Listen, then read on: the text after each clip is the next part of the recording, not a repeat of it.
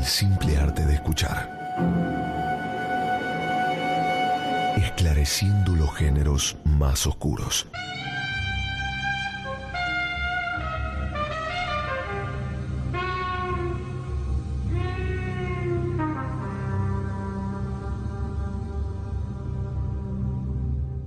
Y bien, como les había comentado al principio, hoy vamos a conversar con este escritor, con este analista de la novela negra, que a su vez eh, organizó eh, esos encuentros literarios en donde se analiza la novela negra.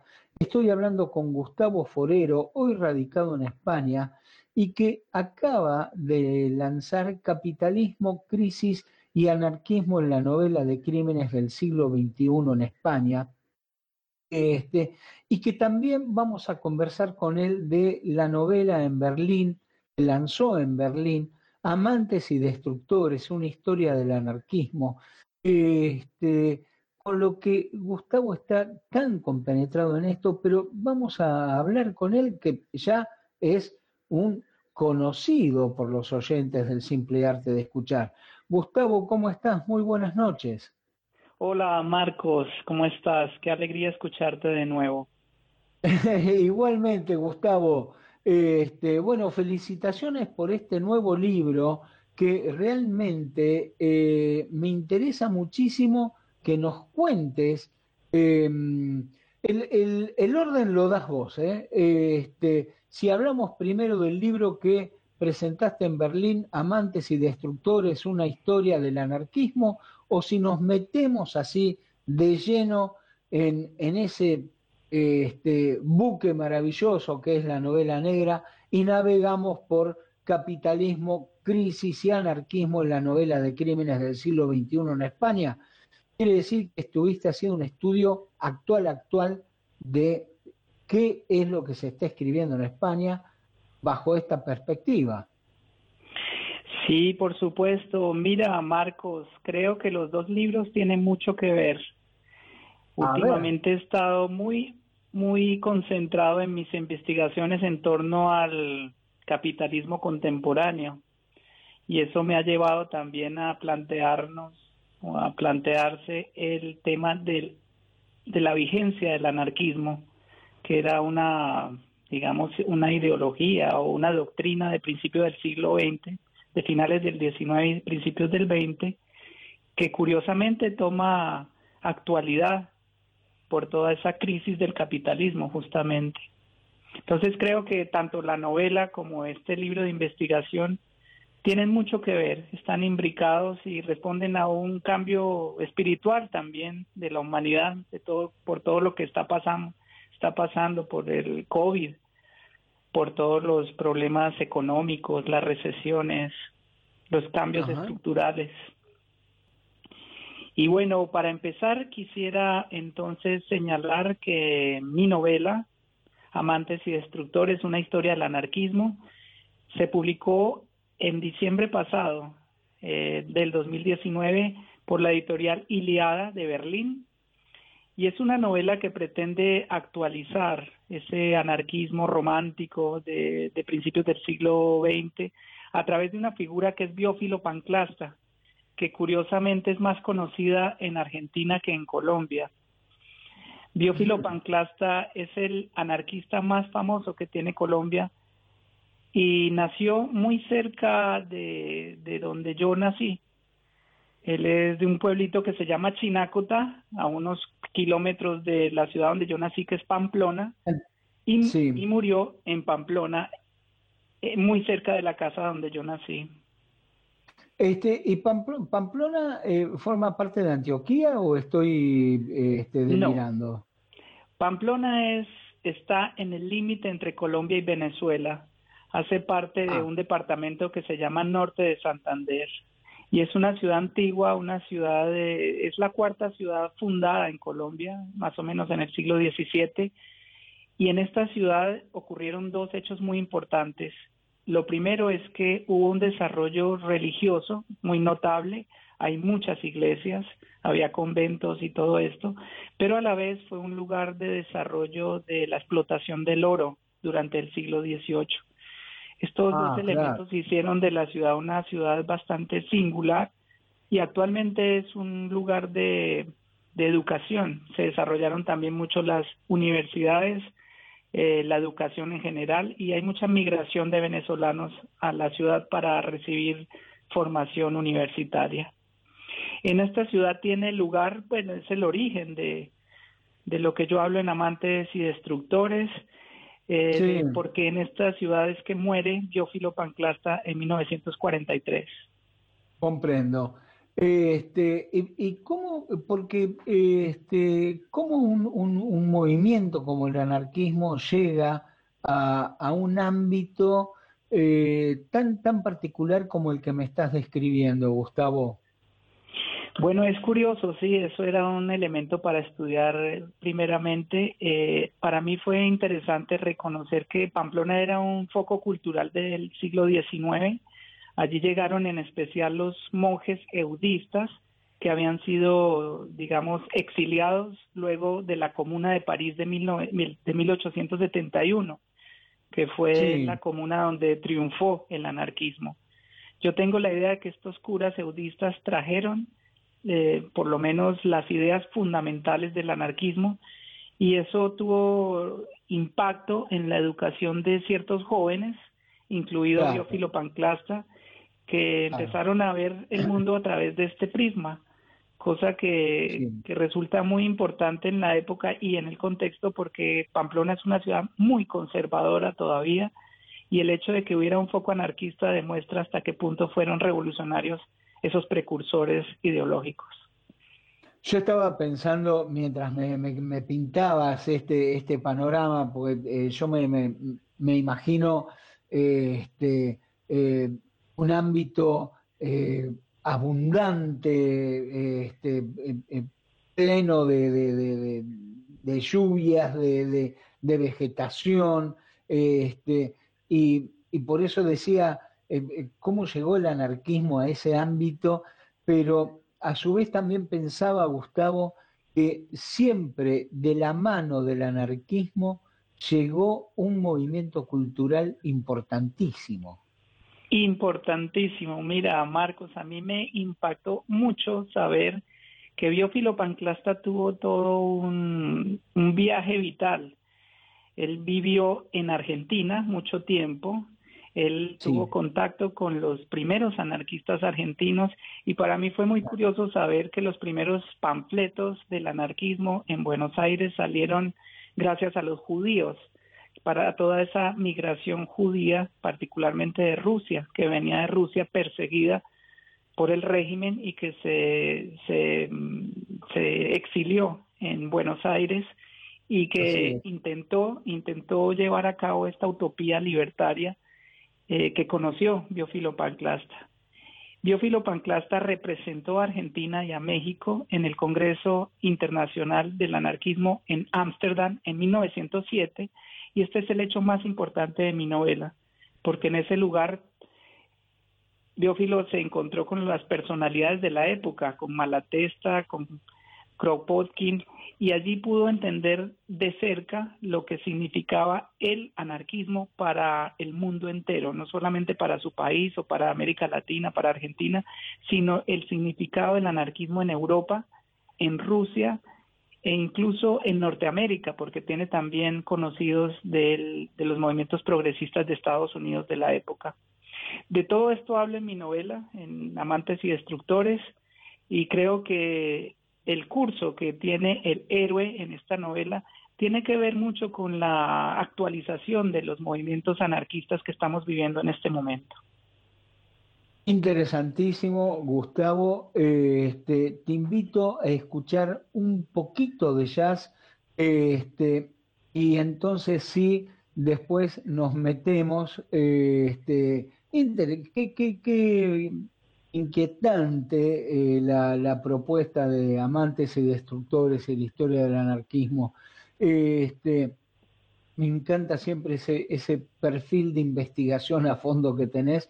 Eh, te invito a escuchar un poco de jazz y, después atacamos el, libro de este estudio sobre el anarquismo en la novela negra española. ¿Te parece? Estupendo, Marcos.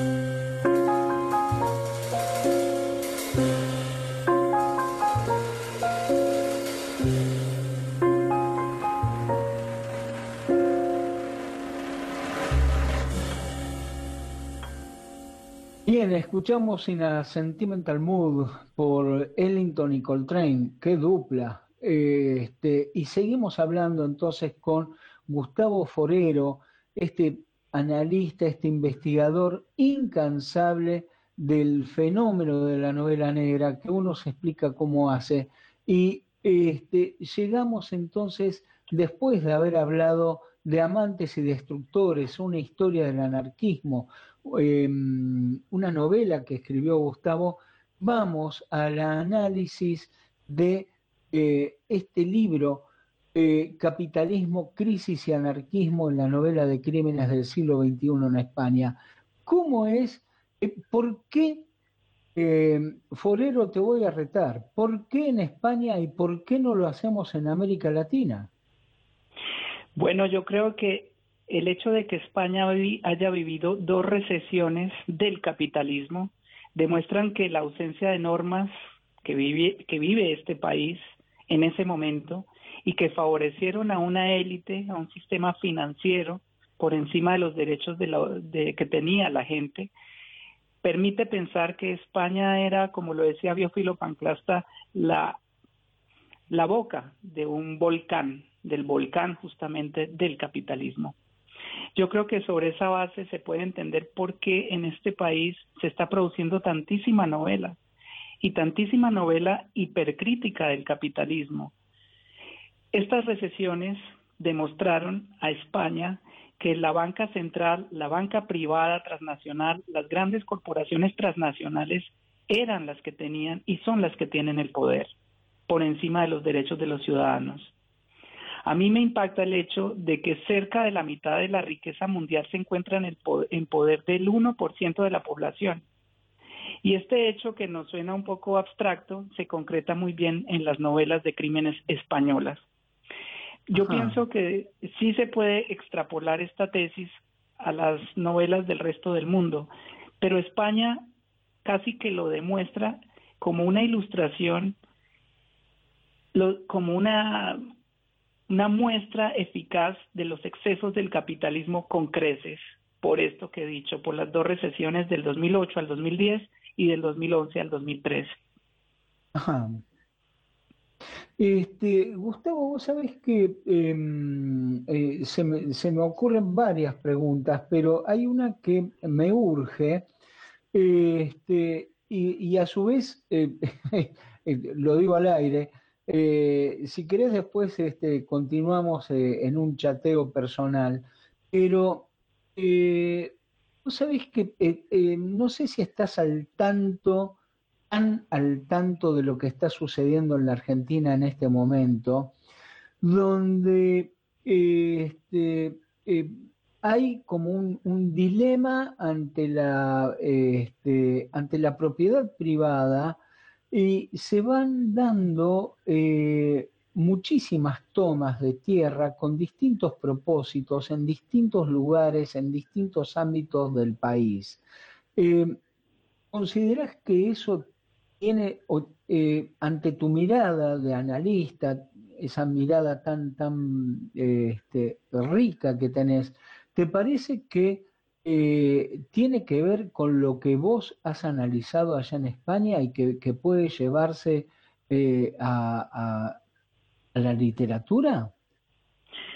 Pues mira que ahora que lo dices, creo que esta es una de las figuras claves para entender el anarquismo contemporáneo, que vive no solamente Argentina, sino también Brasil donde hay colectivos que se apropian directamente de la tierra. De hecho, en Colombia también hay indígenas que luchan por, por la posesión, porque es muy difícil la propiedad en sí misma, pero que quieren la posesión de la tierra porque la consideran propia. Y que hubo un proceso de expropiación muy injusto que no legitimó los títulos. Yo creo que esto de las tomas de tierra, que como has dicho va contra la idea burguesa, capitalista, liberal de la propiedad privada, es una muestra de lo que yo digo de la reactivación, de la contemporanización del anarquismo. Uno de los principios del anarquismo era ese de la libertad, de la propiedad común, de la autogestión, de la capacidad de los seres humanos de vivir de forma armónica con los medios de producción. De hecho, la crítica a la propiedad privada no era solo un principio del comunismo, del socialismo, es que también los anarquistas se planteaban la idea de que uno podría ser feliz en una tierrita y el individuo tenía que, digamos, vincularse con la tierra de una manera orgánica, no solamente por principios liberales de propiedad privada. Eso se puede advertir se puede advertir sin duda alguna en las novelas españolas tanto como en las novelas de todos los países de América Latina, porque en gran parte, creo yo, el problema jurídico incluso en América Latina es el problema de la tierra, de la propiedad de la tierra. Comprendo. Este, eh, qué, bien, eh, qué bien, qué buen comentario, Gustavo. Eh, esto lo vamos a seguir de, manera personal para no agobiar a los este, oyentes, donde me interesa seguir la, la charla por el lado de eh, de tu libro, Capitalismo, Crisis y Anarquismo en la novela de crímenes del siglo XXI en España. Eh, y antes de, continuar eh, con el libro, ¿está en este, en ebooks o está en papel también? Sí, estos libros míos se pueden conseguir a través de Amazon. Ahora es muy difícil, de hecho lo íbamos a presentar en, aquí en España, pero fue imposible por todo esto de la pandemia. Entonces lo que está lo que está haciendo la editorial, las dos editoriales, es distribuir el libro a través de Amazon. Eh, la intención es que pueda llegar a América Latina lo más pronto posible y para eso sería pues, pues yo estoy buscando métodos editoriales alternativos, pero bueno, si alguien está interesado, lo ideal es hacerlo por Amazon. Ojalá, sería, sería interesantísimo. Sí. Este, em, este, eh, y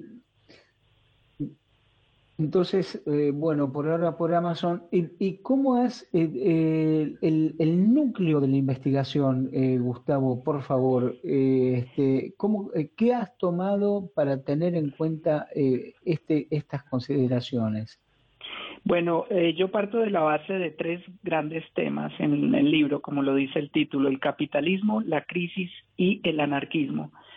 Y en cada apartado hablo de ciertas novelas por ejemplo, la primera que tomo es Black, Black, Black, una novela de Marta Sanz sobre la crisis inmobiliaria que vivió España y que determinó, como has mencionado justamente, eh, la crítica a la propiedad privada, sobre todo como consecuencia de la explosión de la burbuja inmobiliaria en España. Esta escritora habla de la anomia, de los de personajes inofensivos todo lo que puede hacer una persona común y corriente para asegurar la propiedad de una casa o para conseguirla de forma ilegal. En segundo lugar, tomo una novela que es Ajuste de Cuentas de Benjamín Prado, una novela que nos habla de la ética del escritor en tiempos de capitalismo, eh, digamos, rampante. Es muy difícil para un artista, para un escritor, conservar una ética cuando el mundo se está cayendo, cuando hay una crisis económica, cuando tenemos que hacer tantas cosas para sobrevivir, para ganarnos el pan. Esta novela alude a eso, los límites a los que puede llegar un escritor si es necesario hasta vender su obra para poder asegurar el ingreso diario. La tercera novela que me parece interesante es Con todo el odio de nuestro corazón de Fernando Cámara, una novela que presenta en directo el odio de los de las personas pobres y de aquellos que buscan justicia social contra esa división radical de clases contemporánea. En esta novela hay una radical oposición entre el mundo marginal y el mundo de una élite, de los banqueros particularmente, que son los que desde el punto de vista de la novela son los verdaderos terroristas. En esta novela se critica radicalmente el sistema financiero español y se propone una lectura contemporánea de la lucha de clases, que es un principio marxista que todo el mundo piensa que está mandado a recoger. Yo pienso que está muy vigente. Después paso a analizar las novelas anarquistas. La que con la que empiezo es el hombre que mató a Durruti. Durruti es uno de los personajes emblemáticos del anarquismo español. Y esta novela es de Pedro Paz. En esta novela nos cuentan un poco sobre la versión oficial y la versión novelesca del asesinato, de lo que pudo haber sido el asesinato de este líder anarquista, que murió además al principio de la Guerra Civil Española, cosa que le da un valor agregado a la novela. También analizo una novela anarquista, que es creo que la más combativa, la más contemporánea, la que hace lo que yo pretendo hacer como escritor, de actualizar las ideologías. Es Pólvora Negra, de Roberto Montero González, una novela que habla sobre Mateo Morral, aquel anarquista que atentó contra los reyes de España en 1906. En la novela se demuestra que el anarquista no actúa solo, sino que responde a todo un colectivo que piensa en contra del sistema. En esta novela se presenta también, como en la anterior, una imagen del terrorismo de Estado y lo que puede hacer el escritor en medio de una sociedad injusta como la que se vive en una monarquía como la de principios del siglo XX en España. Después no es la monarquía de hoy, lógico no está muy distante desde mi punto de vista, ¿no? Creo que lo que está pasando en España es una crítica también al sistema de la monarquía parlamentaria y en eso todavía mm. son vigentes ciertas críticas que se hacían desde el anarquismo a la monarquía en el siglo XIX y en el siglo a principios del siglo XX.